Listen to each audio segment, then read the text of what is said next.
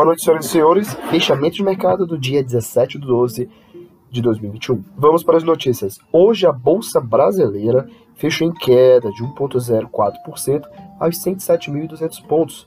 O volume negociado no dia ficou em 37,7 bilhões de reais. Na semana, o índice acumula queda de 0,5.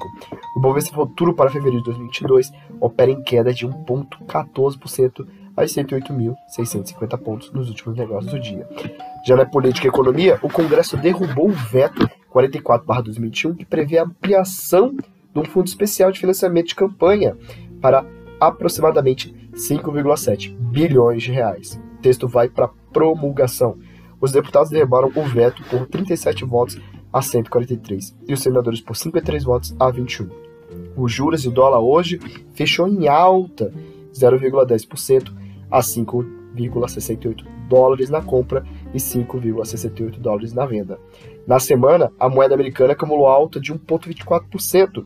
O dólar futuro para janeiro de 22 operava em ligeira queda de 0,07% a R$ 5,70, próximo ao fechamento.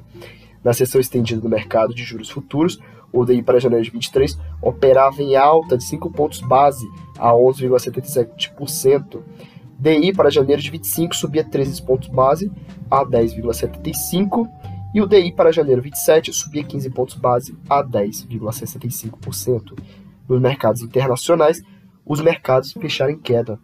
Hoje, as bolsas americanas recuam com a Omicron e os investidores digerem anúncios do Fed.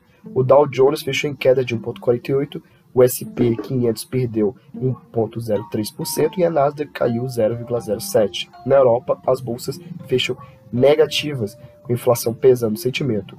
O Eurostock 600 fechou com menos 0,56%.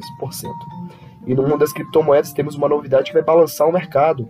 O Banco Central russo estaria planejando voltar a proibir investimentos em criptomoedas no país, prática que havia sido liderada em 2020 liberada em 2020 e que movimenta 5 bilhões de dólares por ano. Até hoje, residentes da Rússia não podem usar criptoativos para pagamentos.